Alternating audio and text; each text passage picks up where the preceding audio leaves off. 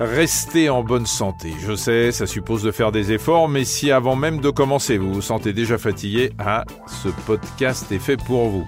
Parce qu'un petit geste santé peut changer beaucoup de choses, tous les samedis, les spécialistes que nous avons choisis vous aideront avec des conseils pratiques pour garder la forme. Ils répondront aux questions de Cécile, notre journaliste Dr Good. Alors cette semaine, Cécile, qui avez-vous rencontré? Eh bien, cette semaine, Michel, j'ai tendu mon micro à Armelle Le Bigot-Maco. Elle est présidente d'une association au nom qui peut surprendre, l'école des grands-parents européens. Et oui, je dis bien une école, Michel, parce que, comme nous l'explique Armelle Le Bigot-Maco, avec nos petits-enfants, on n'a pas la main et on doit rester à notre place. Et donc, ne pas empiéter sur celle des parents. Cependant, même si les grands-parents jouent les seconds rôles, ils sont essentiels à l'équilibre des petits-enfants.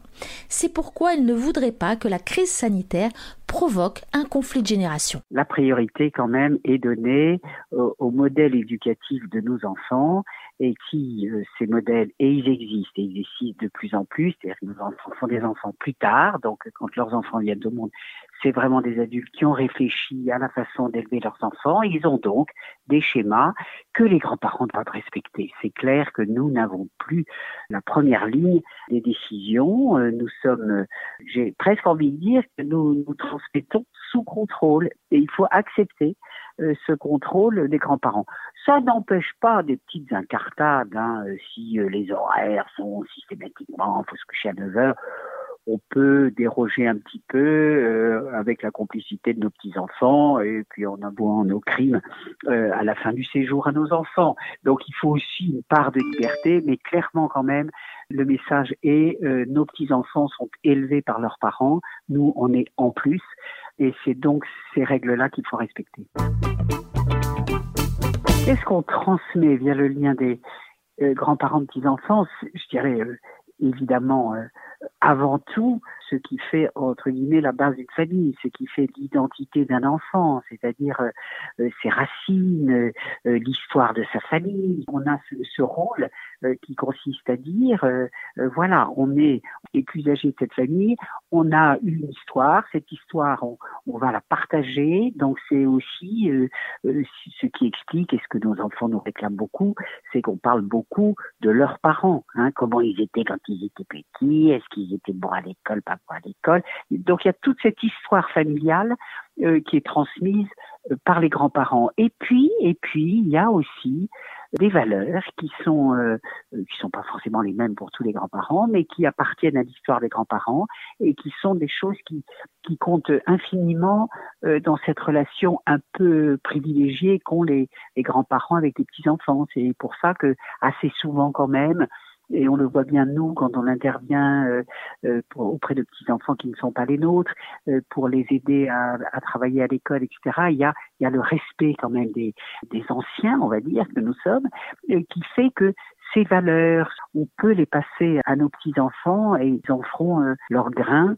Voilà, des choses qui vont s'imprégner dans leur propre histoire et surtout dans leur mémoire clairement, on s'aperçoit que, quelle que soit la configuration des familles éclatées, remariées, recomposées, ce rôle un peu pérenne, un peu solide des grands-parents est extrêmement important. D'ailleurs, le couple que forment euh, les, grands-parents, ça a quelque chose d'absolument sacré, justement, par rapport à, ces jeunes générations qui ont un peu tendance à se séparer.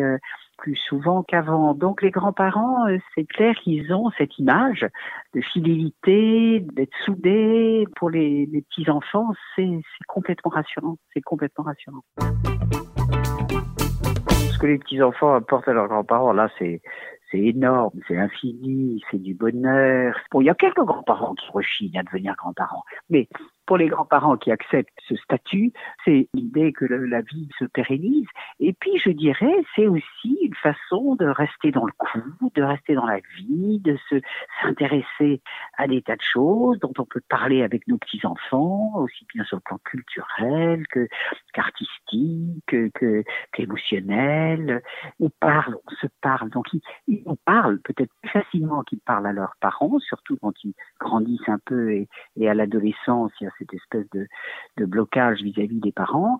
Et les grands-parents, là, euh, ont l'impression, et c'est merveilleux, euh, d'être des oreilles euh, attentives et des voix écoutées. Et donc, donc, ils nous apportent beaucoup là-dessus. Et je, je, parle même pas du bonheur de, de nos petits-enfants de nous apporter, et, et ce partage-là, il est essentiel, tout ce qui est leur actualité quand même, hein, les écrans, les jeux vidéo, je sais pas quoi, bah, nous, on se renseigne, on n'est pas toujours très très bon sur nos ordinateurs, et ils sont là pour nous aider aussi à nous sortir de ce, ce numérique qui souvent euh, panique les grands-parents.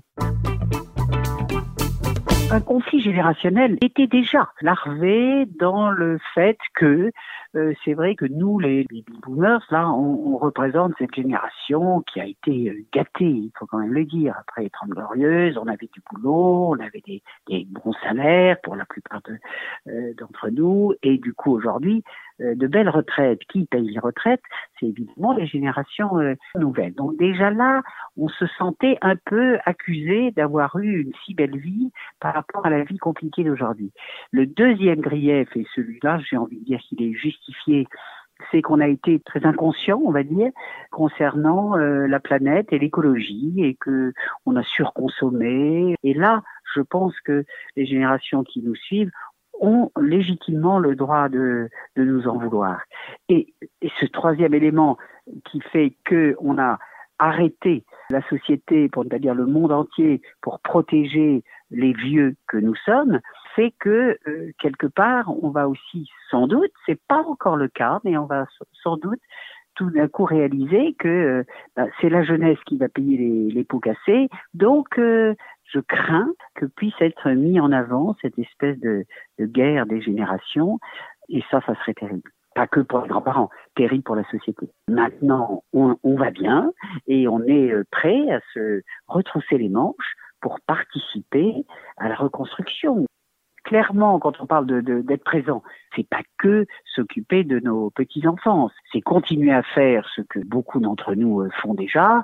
On donne énormément de temps à des petits enfants qui ne sont pas les nôtres. On va les appeler des petits enfants de cœur, en intervenant dans les écoles maternelles pour aider les enseignants et à la demande des enseignants pendant le temps scolaire. Ce travail-là, on va certainement l'étendre aussi à d'autres enfants qui vont avoir besoin d'accompagnement scolaire parce qu'ils ont sans doute un peu décroché. Et là, nous, on est prêt à y aller et on est prêt à aider euh, aussi bien les parents que les enseignants. Alors avant de se retrousser les manches à la rentrée des classes, il est temps de penser aux vacances, bon en France de préférence, alors pourquoi pas des vacances qui réunissent toutes les générations. En attendant, bon week-end à tous.